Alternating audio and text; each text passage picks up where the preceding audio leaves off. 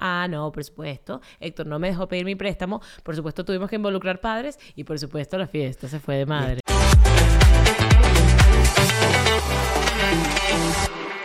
Bienvenidos a ¡Qué casados! Qué casados. Qué originales, ¿verdad? Héctor Sados. No, que ¿Qué casados? Es un proyecto que tiene tres años parado, pero lo que pasa es que, o sea, nosotros empezamos a hacer el podcast iba a quedar demasiado casero, no nos iba a gustar cómo iba a quedar. Y nuestra pasión es la procrastinación. Sí, entonces fue, fue pasando, fue pasando, fue pasando. Y entonces yo con mi sueño de hacer un podcast, un día Whiplash, que es nuestra agencia, que gracias a ellos estamos aquí, gracias a ellos existimos, me dijeron, bueno, cuando quieras hacer el podcast, ya sabes, y yo y qué. Sí, claro, si tan solo, se lo había hecho, te lo había dicho el día anterior, Sí. que si tan solo estuviéramos en Miami y estuviera, existiese Whiplash en nuestras vidas, y resulta que todo lo hacen online, que fue como que, por favor, vamos a ponernos manos a la obra. Nos hicieron el logo, nos hicieron todo el branding. Por cierto, gente, regalan logos en TikTok. O sea que si no les corre prisa, vayan para TikTok y que les hagan su logo y su cosita. Entonces, bueno, gracias a ellos estamos aquí y estamos demasiado animados y nos pusimos manos a la obra y rescatamos el nombre, rescatamos el proyecto y compramos micrófonos y bueno, bienvenidos a nuestra cocina porque obviamente no podía ser distinto. Bueno, la cocina está allí, al lado de la cámara. Entonces, interesante lo del podcast. Yo, le voy a contar un poco cómo empezó la idea, porque bueno, la verdad es que no es lo que vemos ahora.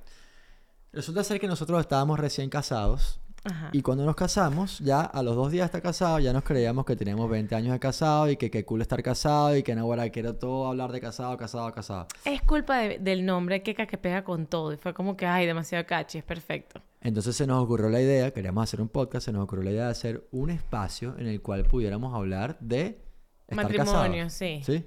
Entonces, y bueno, queríamos perfecto. ser súper, nos pasamos, elitistas, un grupo muy exclusivo, donde solamente podíamos hablar con gente casada. Exactamente. Pareja hecho no. Pareja hecho no, pero bueno, eh, nuestro primer episodio, que lo tenemos por ahí guardado en algún Ay, sitio, yo no me atrevo ni a verlo porque a mí fue me da... con Sonia y Ale, que las amamos mucho, pero Y no están casadas. no- no Sí, ahora sí, estaban, ahora no sí. estaban casadas. Exacto. Fue como el compromiso más largo del mundo, como 20 años de compromiso y se casaron ahora, pero no estaban ni casadas. Es verdad, es verdad. Yo nunca he visto ese capítulo, me da pena conmigo misma. Por ahí lo tenemos. Ajá, entonces. Bueno, entonces nada, hicimos Nos un animamos. capítulo, hicimos el segundo capítulo y Pero esto muy caserito, o sea, era con los micrófonos de Héctor cantante. Este, teníamos como un set como que en la oficina. eh, iluminación 00 en la boleta. Ah, cero, cero. Porque aquí lo que tienes ahora es un ingeniero de iluminación. ¿Cómo se llama eso? Director de fotografía. Director de fotografía soy yo, para que sepas. Y bueno, teníamos y grabamos el primer capítulo. Ay, no, no sé, no sé, no sé, no sé, no sé. Y ahí quedó. Ahí quedó. No, no sé, no sé, no sé, no. Keka tiene una cosa, que ella como que le da un impulso de crear, que está muy bien, está perfecto, porque ella es creadora de contenido. Pero lo que pasó fue que hubo una de las cosas del podcast que se tardó más de lo que debería, dos días más de lo que debería. Bueno, eso no pasa con Whiplash. Y a- correcto. Y a ella se le, a ella se le van como las ganas. Cuando Sí, ella tiene una idea Mm. y no puede materializarla instantáneamente, o sea, paralizar todo lo que estamos haciendo para que se haga realidad, real. entonces ya no quiere hacer absolutamente nada. Me- y eso fue lo que pasó me, con me el desgano podcast. y es lo mismo que eh, me pasa como que cuando grabo algo y no lo edito al momento. Que Lo es como que. Uy, ya no, bueno, no, ya X, no. no, ya no se estoy de acuerdo conmigo misma. Enterró ya misma el podcast y ahí se quedó el podcast, pero sabes que nada pasa porque sí. O sea, era importante que nosotros, si vamos a hablar de estar casados, que bueno, que pasara un tiempo. O sea, imagínate tú que iba a hablar yo con una persona que tuviera 10 años de casado y yo tenía Ah. dos telediarios. En ese momento con Keka teníamos de novios y entre novio y casado teníamos nada, como, nada, 20 minutos. como 20 mil. iba a Nos ser, empatamos en el 2018, en el 2020 nos casamos y nosotros que queremos hacer un podcast de gente casada. iba a ser un pelín desubicado. No, pues. pero bueno, para aprender. Consejito. Exactamente, y no solamente eso era que lo estaba pensando. Esto, o por supuesto, aquí no hay nada preparado, ¿ok? Para que sepan. Yo estaba pensando, oye, menos mal que me diste este plazo de tres años. ¿Cuánto tiempo fue? Ajá. Tres años. años. Tres años. Porque así ya por lo menos me desempeño con soltura un poquito más ante la cámara y tal. Antes Es era. Antes no, bueno, o todavía me falta demasiado, pero antes no, bueno, no tenía la soltura que tengo ahora. Mm. Entonces está todo perfecto. ¿ok? Ay, sí, bueno, bienvenidos. Espero que disfruten de este espacio en el que Héctor y yo básicamente nos vamos a obligarnos, nos vamos a obligar a sentarnos y tener conversaciones de adultos, porque durante el día lo único que estamos es, cuidado, no te metas en esa boca, cuidado, cuidado, hazlo", todo el día. Entonces, Nos lo merecemos, mi vida. Sí. Ok, bueno, sí, genial. nos faltó un algo para beber aquí, pero no, no tenemos pronto. merchandising todavía cuando tengamos. Una cosa que me encanta en los podcasts, de verdad, es que yo puedo estar que sí, haciendo así, haciendo así, y no, bueno, como cuando grabo los vídeos con Keka, que eso parece una cosa militar que uno no puede ni parpadear porque corte, no sé qué tal. Pues aquí me voy a relajar. Claro, eh, eh, de hecho esto está hecho para que la gente lo escuche, no para que lo vea. Esto es un bonus. Perfecto, perfecto. Vamos a estar en todas las plataformas. Estamos en todas las plataformas. Exacto, ya. Ok, perfecto. a hablar en... Primer capítulo del podcast de Que Casados. ¿Cómo deberíamos empezar esto, Keka? Contando nuestra boda, que a mí, no sé si han escuchado el cuento, pero a mí me encanta hablar de nuestra boda en pandemia. Pero Pod- podemos ir desde más atrás, desde que nos comprometimos. Bueno, la gente más o menos sabe cómo nos comprometimos, la gente no tiene ni idea. La gente no tiene ni idea de cómo nos Eso fue comprometimos. una locura. Yo creo que eso sería para un capítulo completo. Voy a tratar de resumirlo. y Ya no va, resumirlo. voy a decir, lo que, voy a- lo que estoy a punto de decir debería ser el, el, el- con lo que empiece el video del podcast porque es el mayor clickbait de todos. Lo que estamos a punto de contarles no lo sabe nadie, nunca lo hemos dicho públicamente. Es un, nuestro secreto mejor guardado y va a salir a la luz en este momento. Pero es una anécdota bien chévere. Sí. ¿ok? ¿Por dónde empezamos? O sea, vamos a empezar Por el como... compromiso. Sí, por el compromiso. Pero el compromiso tiene como que varias cosas, ¿no? O sea, yo...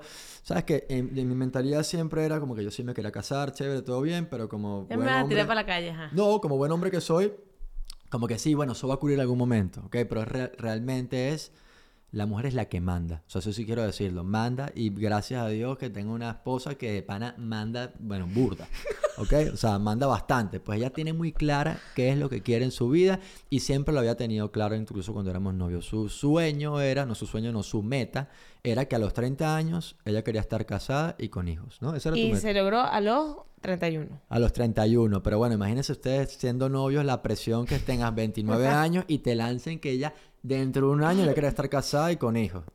Entonces, bueno, ella se encargaba ca- o sea, de vez en cuando, una vez a la semana. Pero, ¿sabes, vez- qué? pero ¿sabes por qué? ¿Por yo, qué? Iba, yo iba más tranquila. Este, lo que pasa es que mi papá, que no se mete en nada, que nunca opina, eso mi papá es...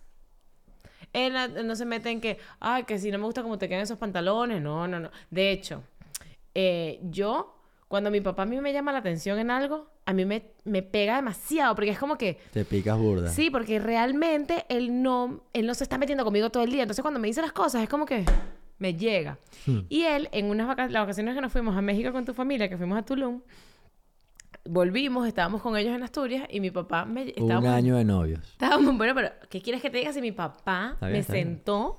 Estábamos, fuimos un día de spa en Ribadesella, estábamos en un sitio todos relajados y nos metimos como que en el sauna y yo estaba con mi papá, mi papá me dice, yo pensé que Héctor te iba a pedir matrimonio en ese viaje. Y yo, ¿y qué? La presión. O sea, yo ni me lo había planteado. Y él, ¿y qué? Ustedes ya tienen una edad, o sea, ustedes no están estar... mm, No, pero he de decir, de pana les voy a decir algo. Yo siempre lo había tenido claro. Ajá. Más de una vez te la, te la lancé. Es más, pequé de recién empatado, le lancé un comentario como que porque ella le entraban sus crisis existenciales de que, ay, no me voy a casar nunca, no voy a tener hijos. ¿Sí o no? Ajá. Y una vez de novio, de decir, no sé, tú sabes, le dije, oye, mi amor, pero quédate tranquila. O sea, si estamos juntos, eh, créeme que no es porque no quiero ningún plan. Yo me gusta, si estoy contigo es por algo. Bueno, eso fue muy pronto. Cuando le dije eso, ella se puso un poco nerviosa porque pensó que yo... Que tenías la. Volvamos al grano, de verdad. Ajá, entonces mi papá me dijo que tú, él pensaba que tú me ibas a pedir matrimonio y por supuesto para mí fue como que, o sea, hasta mi papá se dio cuenta. O sea, que es culpa de él entonces. eh, La presión que la marcación a presión. Gracias a él Bueno. llegamos a los objetivos a tiempo. Ok, no, perfecto. Entonces, ella cada dos por tres me dejaba bastante claro el tema de que, quería, saca- de, de que quería casarse, que para cuándo el anillo. Me acuerdo una vez que estábamos en Zurich, que fuimos, que fue a cantar una boda, y me, ella eh, inocentemente me paseaba siempre, me pasaba por el frente de las tiendas de anillo y me decía, ay, cuando el día que me compres un anillo, piensa en... No voy a decir la tienda porque hasta que no me patrocine no le voy a dar ese... ¿Cómo se llama? Ese modelo, me gusta este modelo. Ese no me modelo, gusta está bien, otro. está bien. Pero no importa, hubo mucha presión, mucha presión, mucha presión, pero yo bien recibido, yo de pana yo quería, pues, ¿entiendes? Entonces, bueno, eh, recuerdo, ya de un día tomé la decisión, ok, lo voy a hacer, tal, qué sé yo, sí, le voy a pedir la mano, lo primero que hice fue, voy a hablar con mi papá. Mi papá, mi padre para mí es como que todas las decisiones importantes en mi vida siempre van a pasar por su, no su aprobación, pero sí me gusta hablarlo con él porque considero que es una persona más sensata, más sensata que yo conozco. Entonces yo hablé con él, papá, mira, quiero esto, me quiero casar con Keka. Me dijo, bueno, buenísimo, hijo. Prácticamente me dijo, ya era hora. Bueno, ¿Viste? sí, está bien, ¿no? Como Mm. que ellos, ellos ya huelen que se les va pasando el arroz. Ellos son de otra generación, No, bueno, este... ¿no? Te iba a decir cuando, cuando la primera vez que se conocieron nuestras familias, que fuimos primeras vacaciones en Orlando, todo el Aquí hay mundo... mucho que hablar. Vamos a para otro momento. Ok, entonces yo hablé con... Esto es importante para todos los que quieran pedir la mano pronto. Eh, o sea, yo siempre recomiendo lo mismo a todos mis amigos. Porque yo me, yo me convertí en un momento como en el patrono de las pedidas de mano. ¿Sabes qué pasa? Que Héctor es cosa en la... em, como que vivencia de él, vivencia en la que él se hace experto. Ah, claro. O sea, a él le pasa algo y él es el experto en ese algo. ¿sabes qué? Llámese en comprometerse, él es el experto en anillos, sabe cuánto cuesta, dónde tienes que comprarlo, cuál es el corte, cuál, este, cuál es la técnica para que te salga mejor. Pero es interesante, porque no es como que, ay, soy el que, el que más investiga y el que sé todo lo precio. No, es como que el, el vivirlo. o sea, Sí, como que la por eso, experiencia. pero todo, o sea, tú, se, hay que purgar los radiadores de la casa y te conviertes en fontanero convertido. Exacto. Y si alguien, o sea, que a alguien se le ocurra decir por ahí que tiene que purgar los radiadores, que Héctor dice que yo sé, te voy a explicar cómo... tú-". Ok, vuelvo al tema. Entonces hablé con mi papá, le dije, papá, me quiero casar con Keka. Mi papá me dijo, bueno, perfecto. Lo primero que tienes que hacer, habla con Olinto. Pues Olinto es mi suegro, que quiero mucho. Y yo sí, ya yo lo tenía claro, no sé por qué. O sea, yo como que, bueno, no sé por qué no, debe ser porque, no sé por qué. Bueno. Yo tenía claro que, que quería pedirle la mano a mi suegro. Entonces, ok, yo le dije, papá, está bien, lo voy a hacer. Pero ya yo sabía que después de esa conversación con mi suegro no había vuelta atrás. Y yo recuerdo perfectamente que esperé como una semana y media desde que hablé con mi papá hasta que se llamara mi suegro. Mi, papá to- mi mamá todos los días que ya hablaste con Olinto. Y yo, no, mamá, tranquila, tranquila, tranquila. Entonces me recuerdo que un día me llené de valor, estaba en la oficina, me llené de valor y yo dije, lo voy a llamar ya. Claro, yo estaba en, aquí en Madrid, 12 del mediodía, no se me olvida, mi suegro, no sé qué hora era en Venezuela, era burda de temprano. Sí, pero mi papá no duerme. Como él no duerme, yo le escribí, te voy a O sea, llamar. él siempre está despierto, siempre, siempre, siempre, Claro, siempre. quiero hablar contigo, no sé qué se habrá imaginado, lo llamé, me, me acuerdo que me metí en un despacho, el que era mi jefe, y yo me metí en su despacho ni le pregunté, no había nadie, me metí, me siento en la silla, en la silla de él, y estoy así hablando con Olinto, y de repente entra mi jefe y me dice, y me ve así como que, ¿qué estás haciendo? Yo puse el, el, el- el mute, como le decimos aquí en España, y yo le estoy pidiendo la mano, tal. Yo, te podrás imaginar. pues. Le comenté a Olinto que me quería casar, mi suegra la despertó, todo tal, y dije, bueno, Ay, mira. pobrecita. Héctor siempre eh, llama a contar las noticias a unas horas demasiado temprano y mi papá despierta a mi mamá y mi mamá siempre... Sí, sería ¿Qué? culpa. Sale el videito de tu mamá todo fantasma. ¿Se puede, ¿Se puede poner eso? No, tenemos el del embarazo. Ok, esa, esa, esa, coño, mi suegra, de verdad que bueno. Pero es una, una noticia que ella cre- creo que le agradó. Entonces, yo dije, bueno, perfecto. El suegro, yo le voy a pedir la mano como en unos tres meses, ¿ok? Algo así. Como que él sí, el que ahora, el que, Ajá. el que se puede El- el aguantar. paciente. Correcto, el paciente, claro. Entonces, nada, ese mismo día estaba en la joyería que Keka me había dicho que era el anillo, que era la joyería, que no sé qué, no sé. No pienso decir nombre de marca. Fui para allá. eh, esto es una historia muy larga, pero fui, pedí el anillo, di mi presupuesto. Cuando dije el presupuesto, la, la chama que me atendió me dijo, ay, lo siento mucho. Tenemos, lo que tenemos es este. Y era el presupuesto multiplicado por tres. Media vuelta, me fui.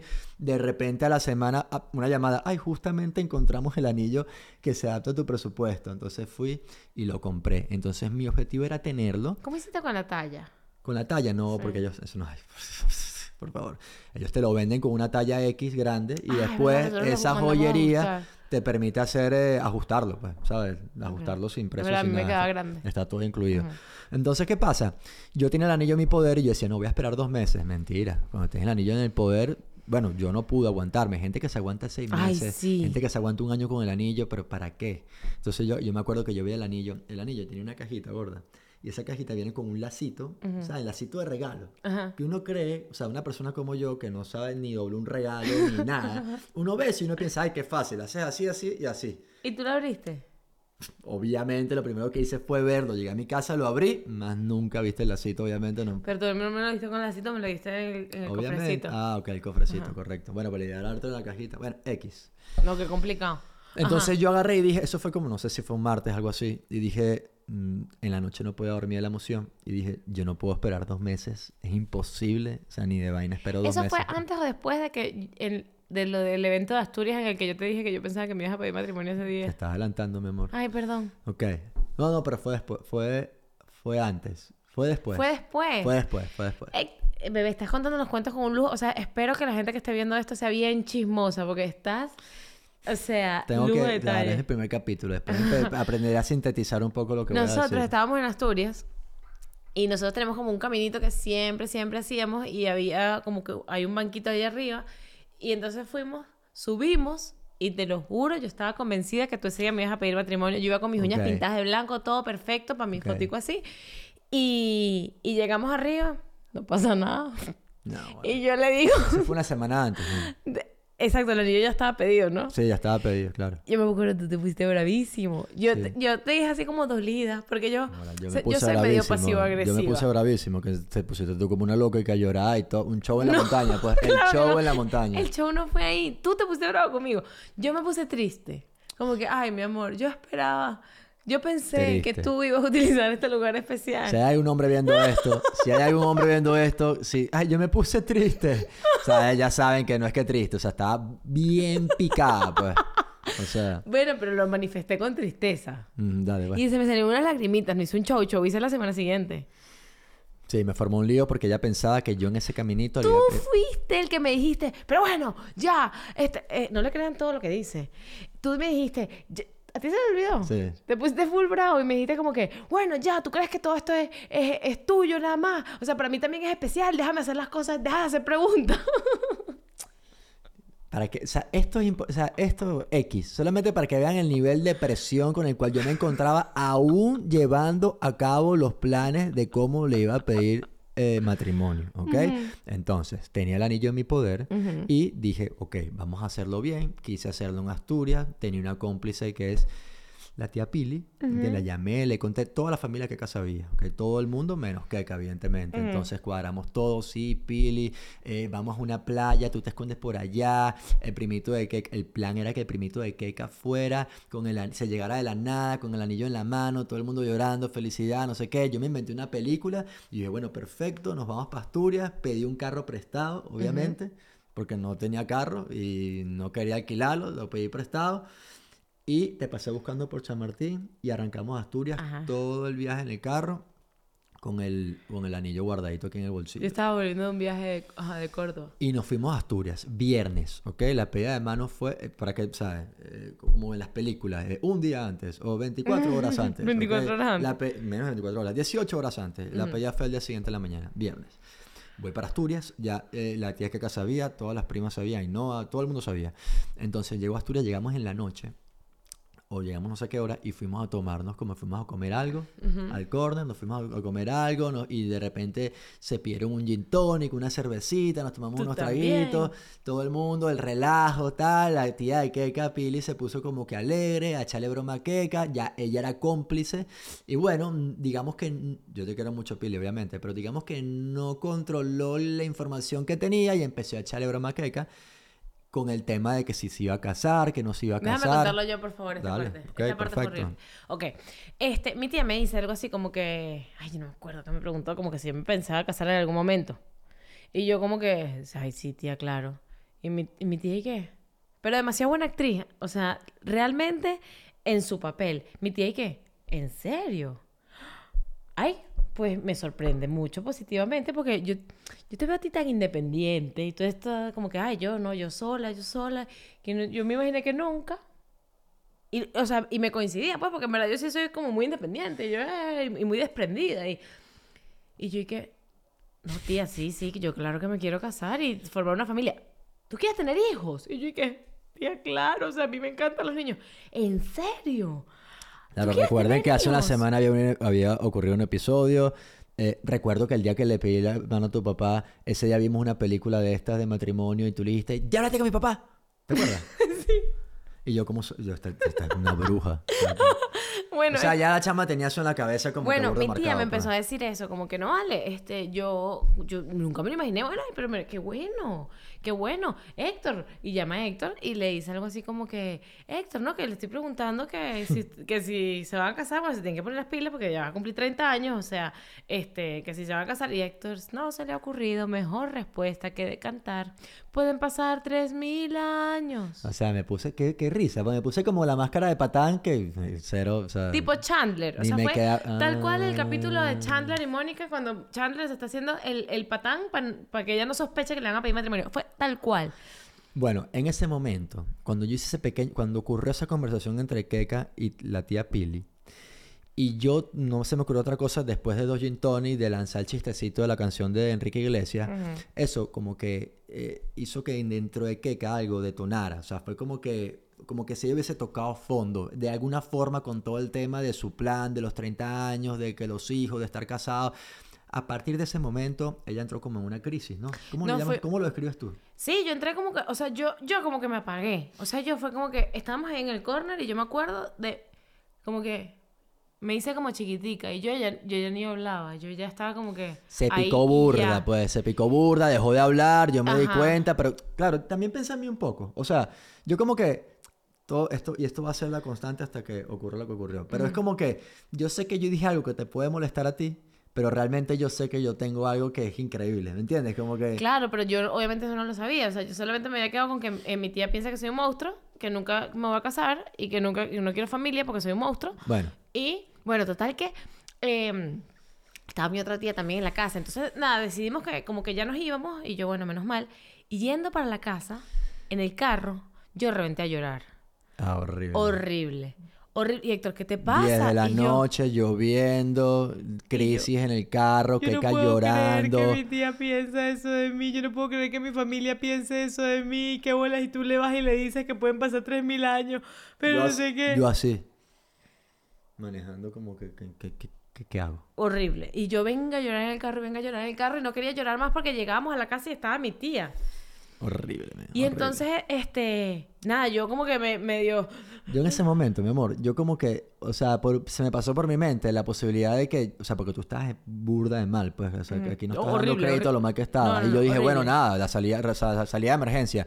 Me paro aquí, saco el anillo, pero dije, o sea, fui fuerte. Dije, no, no, no, tengo que esperar que sufra. Pero a mí no me gusta sufrir, pero yo estaba sufriendo porque no te quería hacer sufrir. Tenía la solución, pero dije, es mejor que espere porque lo bueno se hace esperar. bueno, pues yo lloré, lloré, lloré, lloré, me, me hice como que me tranquilizaba, subimos a la casa, em, yo me voy para el cuarto de mi mamá, Héctor se va para el, para el otro cuarto, nos despedimos, bueno, chao, y yo me acuerdo de mi tía estar en la sala, afuera, eh, y yo ponerme Friends para que sonara, para que no me escuchara los- el, el llanto, porque yo, O sea, yo lloraba, o sea, yo me metí en el cuarto y yo seguía llorando, le- me despedí de ella y fue muy chimbo dejarlo así. Fue muy chimbo, yo estaba llorando demasiado. Horrible. man, Yo nunca he llorado tanto en mi vida. Nunca, nunca, nunca. Nunca, nunca en mi, en mi vida he llorado tanto. Yo lloré, lloré, lloré, lloré. Lloré toda la noche. Yo, Toda la noche. yo siento que yo me paraba en la madrugada y lloraba. Y, y lloraba y lloraba y no paraba de llorar. Bueno. Y, ajá, bueno, entonces la madrugada. Yo, No, a la madrugada. Yo esa noche no pegué un ojo. O sea, yo me desperté como... Bueno, no dormí. Me levanté como a las 2 de la mañana y empecé a ver, ajá, pero ¿en dónde se pone? ¿En qué dedo? No sé. Me puse a ver por internet, no, que la mano izquierda, que la mano derecha, no, que no sé qué cosa, la, la cosa china que dice que... Me puse nervioso y bueno, mi plan era eh, hacerlo en la playa al día siguiente. Y bueno, en el norte de España eh, es normal que llueva bastante. Entonces yo no había visto el pronóstico del tiempo, pero cuando veo, afuera está cayendo un diluvio, pero un diluvio horroroso. Entonces yo agarro y cuando veo el pronóstico del tiempo, veo que decía que iba a llover Para siempre. para siempre. Para las próximas dos semanas iba a llover y yo, bueno, ahora cómo voy a hacer. O sea, tengo que, primero que todo, tengo que contentar a Keka. Tengo que llevar a cabo mi plan. Está lloviendo, o sea, todo era como un poquito cuesta arriba, pero bueno. y, mi, y, y mi tía es mi archienemiga en este momento. Ah, claro, yo estaba medio picado con Pili porque me hizo la zancadilla, viejo. No me la puede poner así, no me la puede poner así antes de pedirle la mano. O sea, estaba picado, como que yo no quería contar con ella en ese momento, quería yo buscarme la vida. Sea, como un, hombre, muchacho solitario, ¿sabes? Yo, yo iba a resolver mi, mi, mi, mi, mi problema, por no decir otra Ajá. palabra. Entonces, no dormí toda la noche, yo practicaba, yo, la, la hincada, yo la Esto me parece practicaba demasiado tierno porque obviamente me imagino tú practicando. practicando, Tú sí bebé. 100%. La practiqué y se hace de día. 7 de la mañana, 7 y media de la mañana, 8 de la mañana, o muy temprano, yo digo, bueno, salgo yo del cuarto y voy al cuarto donde estaba durmiendo Keka. Entro para el cuarto que está durmiendo Keka y me encuentro con un ser demacrado. O sea, una cosa que tenía horas llorando horrible. O sea, nunca, o sea, Keka es una persona, tú eres demasiado alegre. Y tú de verdad que, o sea, eso de que acompañes una tristeza de un día para otro, creo que nunca en la vida te lo he visto. No, yo nunca he llorado tanto como ese día. Impresionante. Y yo cuando te veo así, y yo dije, no, tengo que ver cómo resuelvo, no tengo aliados, o sea, bueno, mi amor, párate, vamos a, vamos a hacer la caminata nuestra, una caminata por un río espectacular, vamos a hacerla, no sé qué, lloviendo, que pero está lloviendo, yo no vale, pues, mi amor, pero va. Nos ponemos nuestra chaqueta iguales. Y nos ponemos la chaqueta, yo tratando de enmendar el error de ayer, la, la embarrada, como quien dice, entonces, bueno, nada, nos vestimos, le convencí de que saliera, Keka nunca dejó llorar en todo momento. O sea, todo se convencía, la salida, todo, no dejaba de llorar. Íbamos caminando, empezamos a caminar y ella seguía llorando. De ese video. Hay video. Pon, videotape, ¿cómo es? Dentro video. Dentro video. Y ella lloraba caminando. Y yo como que no sabía qué hacer, mi amor, porque yo me ponía como nervioso porque yo quería echarte broma, pero es que, es que tú estabas muy mal. Pero yo como que medio te echaba broma. Claro, Héctor me grababa y y me decía como que, ¿pero qué te pasa? yo, yo le decía como que, no es tu culpa, no es tu culpa. Y no es culpa de mi tía tampoco, o sea... Estaba deprimida. Estaba demasiado, demasiado triste. Yo le decía, no es mi culpa de mi tía, o sea, es como que yo no puedo creer que me vean así. O sea, que mi familia me vea como que alguien que en verdad no quiere formar una familia. Yo todo lo que quiero es formar una familia, o sea, no lo puedo creer. Yo estaba en el peor de los huecos. Bueno, ella empezó la caminata. Y mi plan era, improvisar, era llegar a la playa y ahí ver qué iba a hacer resolver, básicamente. ¿Ok? Entonces, la caminata exactamente desde la casa de la familia de Keka hasta la playa son como dos kilómetros y medio. Y esa mujer no llevaba ni 50 metros y ya estaba chillando, picada, llorando.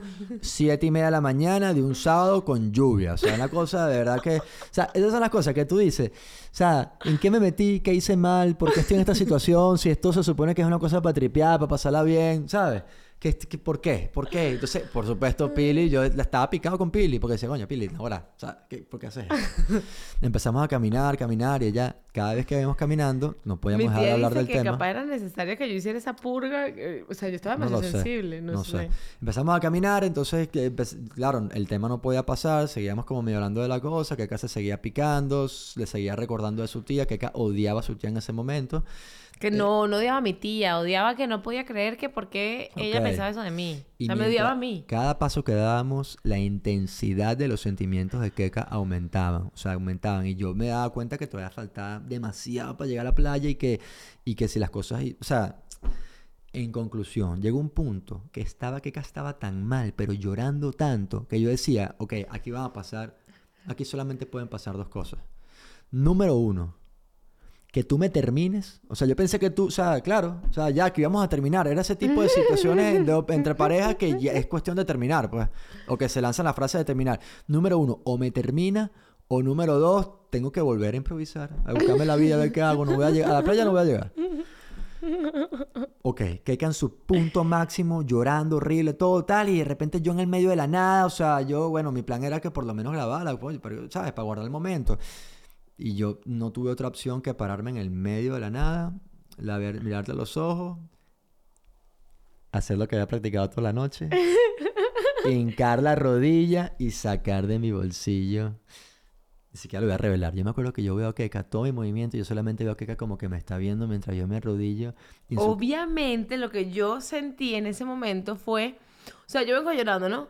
Y en lo que yo veo que se empieza a arrodillar, mi cabeza fue como que, no, no, así no. O sea, yo no quiero que tú me pidas matrimonio sin anillo porque yo estoy llorando. O sea, yo juraba que él se estaba arrodillando. Dale, dale, ¿te quieres casar conmigo? Después veo que no. Pues el señor Héctor se arrodilló y sacó lo que ella más quería. No el anillo, sino que yo le pedí la mano y tenía el anillo que tanto quería en mi poder. Bueno, si esa mujer estuvo 12 horas llorando, a partir de allí lo que se vino fue Peor. Ah, así. Ah, lágrimas para el piso, que no lo puedo creer, que no sé qué, tal. Y yo le expliqué, mi amor, fuiste víctima de tu tía, todo el mundo sabe, arruinaste la sorpresa una vez más.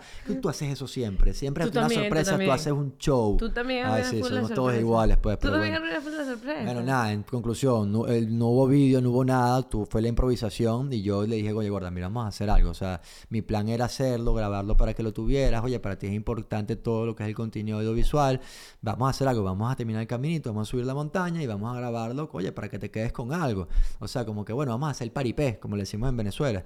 Y bueno, llegamos todo el camino, llegamos cuando fuimos a hacer el paripé, que, y yo pongo la cámara, le doy play, que ya, ya tenía las rodillas sucias, si ven el Sí, video. en verdad yo ya tengo las rodillas Claro, sucias. y yo agarro y digo, bueno, ¿qué hago? Voy a hacer lo que iba a hacer, me arrodillo. Cuando saco el anillo otra vez, esa chama es como si no hubiese visto el anillo, pues. O sea, demencia senil, primera vez que ve el anillo otra vez, pues.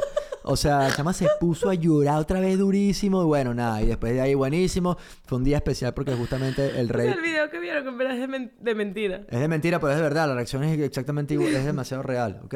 Lo único que es mentira yo que lo volví a hacer, ¿ok? Nahuara. 29 minutos. Secreto revelado. Viste, tú dijiste que no ibas a poder hablar durante una hora, ni siquiera hemos llegado a la parte de la boda. Y ni siquiera hemos llegado a la parte de la boda. Ok, perfecto. Entonces, nada. Creo que tienes que agilizar. Bueno, porque ya está el cuento nivel de- contado. El cuento del anillo está, cuento, está contado. Ahora Ajá. viene la segunda parte, ¿ok? Bueno, buenísimo. Bueno, estaba tan cansado yo ese día, tengo que contarlo. Que en vez de ir a celebrar con un champán o lo que sea, llegamos a la casa, nos hicimos una pasta, Pasta a la Hector. a la Hector, que no es nada más y nada menos que pesto con tomate seco y una crema, ¿no? Algo así. Sí. Pesto con crema de leche, así como rendido. Y me acosté a dormir. Era como las 11 de la mañana, de, de 12 de mediodía me acosté a dormir. Y cuando me levanté, ya que acá estaba haciendo la lista de invitados, o sea, la super intensa, pues, o sea, como Mónica cuando sacó el libro, ¿no? Ella saca como un libro con todo. O Ted Mosby, ¿quién hace eso? Bueno, X. Mónica. Mónica y Ted, los dos. Escúchame, pero cuenta bien, o sea, ¿cuántos invitados tenía? Ok. Este era, el, este era el motivo del primer episodio, pero bueno, no es que eh, me encanta, me encanta los podcasts porque uno puede improvisar y qué más da, da Ajá. igual, ¿ok? No es- bebé, qué pena con la gente, todo el mundo, o sea, No, la bueno. intensa. me- Yo no ya. sé si, de pana, yo no sé si es que yo lo viví demasiado y no soy capaz de expresar lo que vi. Espero que la gente entienda y, ¿sabes? ¿Qué? Logre comunicar todas las emociones que acabamos de hablar y que la gente de pana diga, oye, sí, qué, qué bonito. Y no sea cualquier cuento. No pues. sea como que, mierda, que ladilla, que caporecito de Héctor. Pobrecito. Bueno, pues eso sí es verdad. ¿Tú eres un pobrecito? Yo siempre soy pobrecito, como en tu video cuando doblé la ropa. Pobrecito. Qué, qué exhausto. Pobrecito. Eso soy yo. Bueno, ajá. Entonces, empezó el tema de la boda, ¿ok? Ajá, yo les voy a explicar porque yo estaba haciendo la lista. Y se los voy a explicar. Eh, voy a tomar yo el control de la, de la situación. Yo porque quiero, Héctor o da sea, y ojo, estamos echando el cuento no solamente porque ay, quiero que conozcan mi vida, no, porque aquí es como que cada quien va a pensar qué es lo que hubiese hecho en ese momento, cuáles son sus planes, cómo le gustaría hacer las cosas, etcétera. Escúchenme. El, eh, yo estaba haciendo la lista porque yo sabía lo que me iba a enfrentar. ¿A qué te ibas a enfrentar? A una fiesta que yo no quería. O sea, nosotros eh, recién comprometidos, creo que fue el día siguiente en la tarde, peleamos.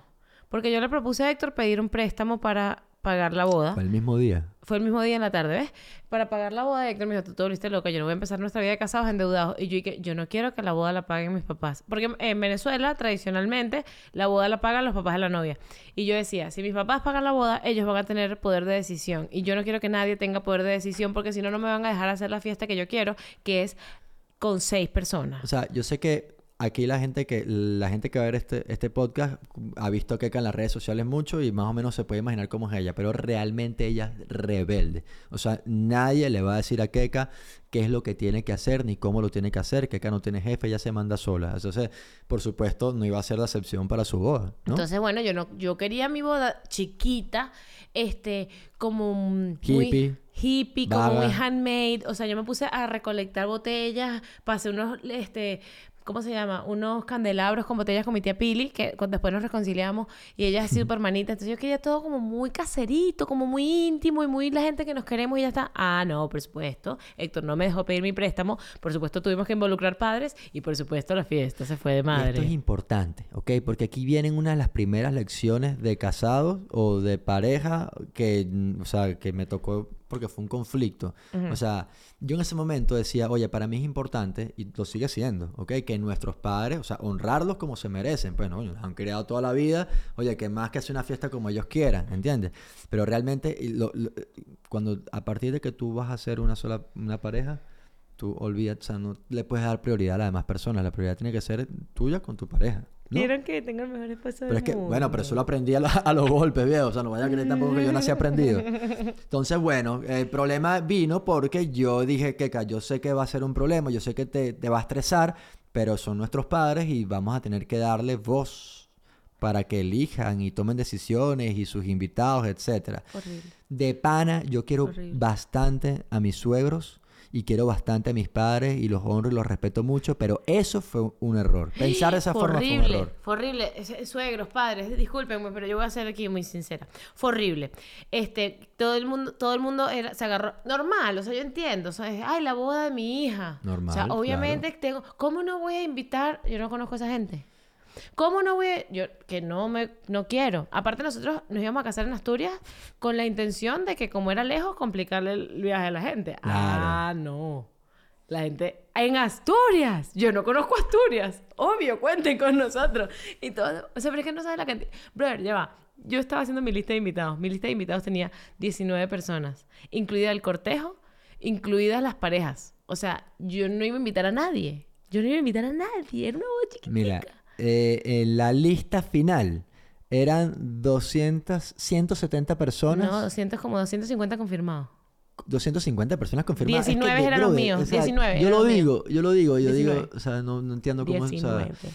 mi papá tenía 10 parejas, de am- 20. 20 parejas, 20 parejas, eran 40 personas invitadas a mi papá. Cuando hicimos una media de las edades, era, Eran más viejos que bueno, jóvenes. viejos no, adultos, mi Ah, vida, ¿qué es pasa? verdad, es verdad, es Eran más adultos que gente joven, entonces se estaba yendo un poquito de las, ma- de las manos todo eso, en verdad. Sí, no, y luego con mi mamá, esto, esto, ya, esto ya es pasado pisado, podemos hablar normal, pero con mi mamá también era como que nada, le yo quería una fiesta muy hippie y, y mi mamá no podía, no le entraba en la cabeza que yo quería ponerme, causarme con cowboy boots, ella no podía, ella no podía, ella quería su fiesta de princesa soñada, su langosta, y yo era como que, creo que tenemos que hacer dos fiestas. Para que vean un poco cómo es Keka. O sea, Keka lloró todos los días de la frustración que para ella suponía organizar una boda.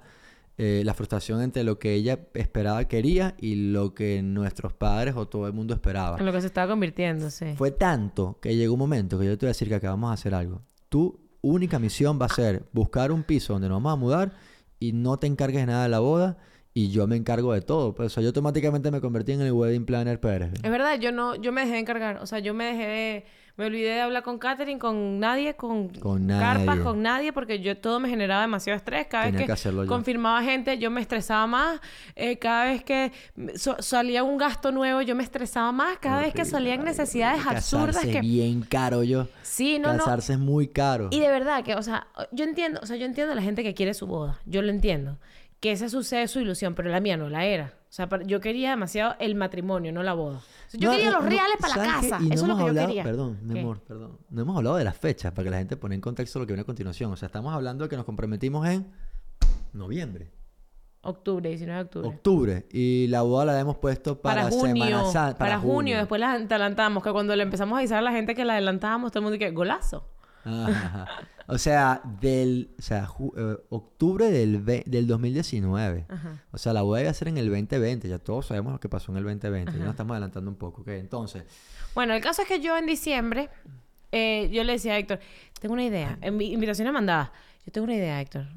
Nos vamos para un crucero y nos casamos en el crucero. Nos vamos para Las Vegas, nos casamos en Las Vegas. Oh, no- tú no y yo solos, tú y yo solos. Esto es real. Yo no estoy haciendo ningún tipo de chiste. Esto era de verdad.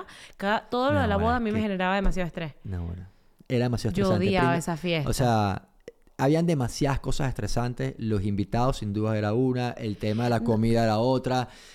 Incluso de cómo íbamos a realizar la ceremonia. Ok, eso fue un tema. eh, Eso fue un tema heavy porque, ok, yo, esto es, eh, brother, necesitamos, ¿tú qué pensabas que no íbamos a poder hablar por una hora? Parte 1, parte 2. ¿Cómo se hace esto? No sé. Ahorita le preguntamos a Marjorie. El caso es que, eh, ok, yo soy cristiana, nosotros somos una familia cristiana, ¿verdad? Pero yo encontré mi identidad en Cristo hace, hace poco. No fue cuando, o sea, es verdad que yo ya como que, ah, ok, voy a recibir a Jesús en mi corazón eh, antes de nuestra boda, porque si no, Héctor probablemente no, no hubiese decidido casarse conmigo, pero, o sí.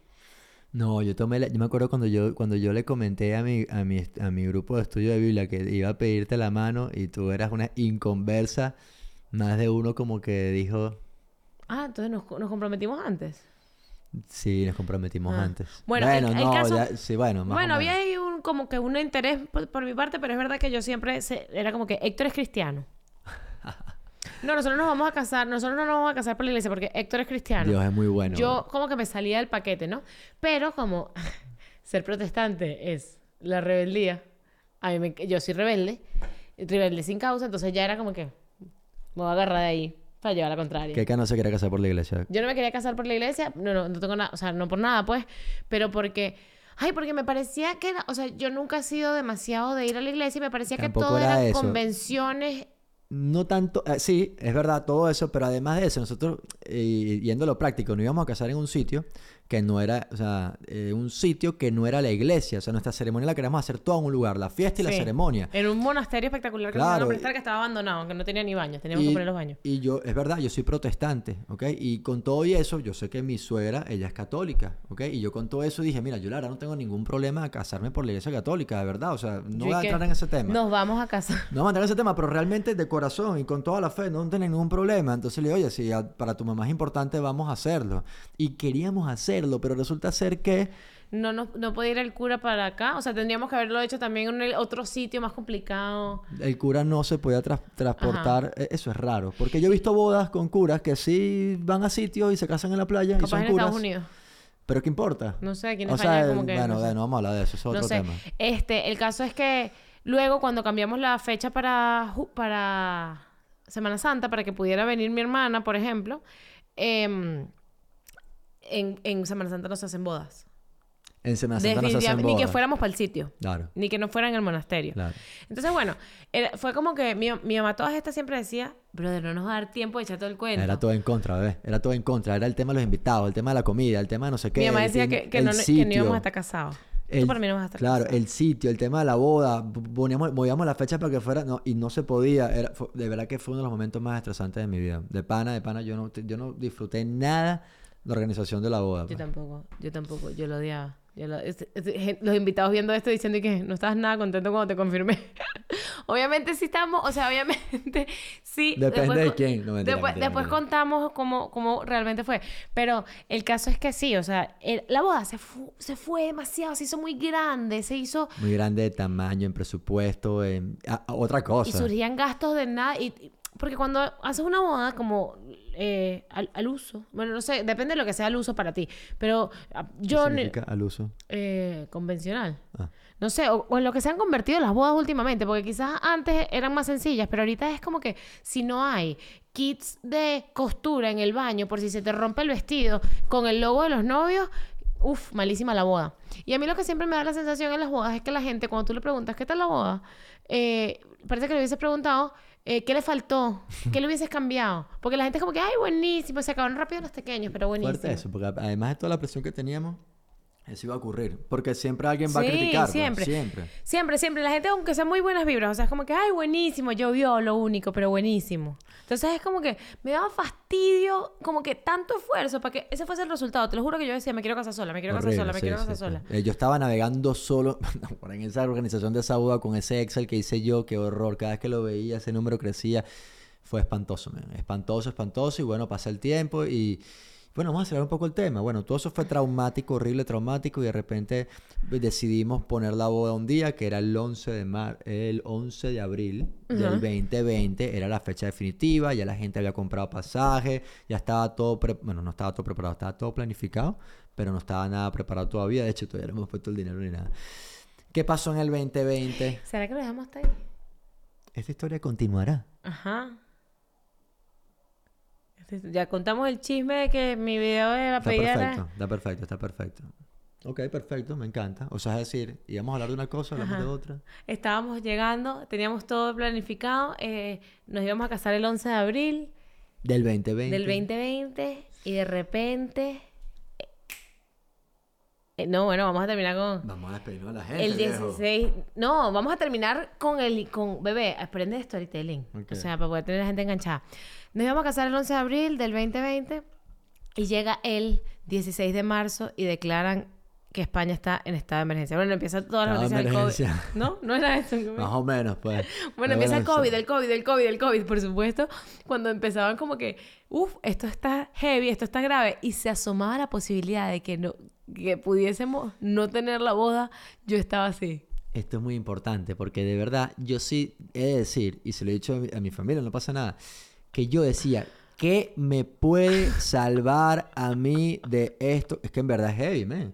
O sea, yo tenía que llevar a cabo una una fiesta, yo no sé organizar nada, donde iba a usar el dinero que no era mío. Para una gente ¿sabes? En que un no- lugar que no era el mío, para una gente que la mayoría no conocía, yo no quería estar en esa situación. O, eso fue como cuando estabas con el anillo todo pica- antes del el día antes del anillo todo picado y decía, ¿qué hice yo para llegar hasta aquí? Bueno, por supuesto, cuando... China eh, llegó a Italia. Y yo dije...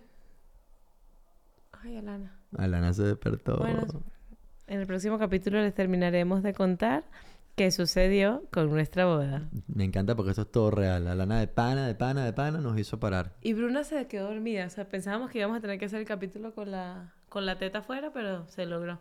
Bueno, gente, muchísimas gracias por escucharnos. Espero que estén entretenidos con el chisme. Nos vemos la próxima vez para saber qué pasó con nuestra boda. Gracias, Whiplash, por hacerle esto posible. Te quiero mucho. Mua, mua. Un abrazo.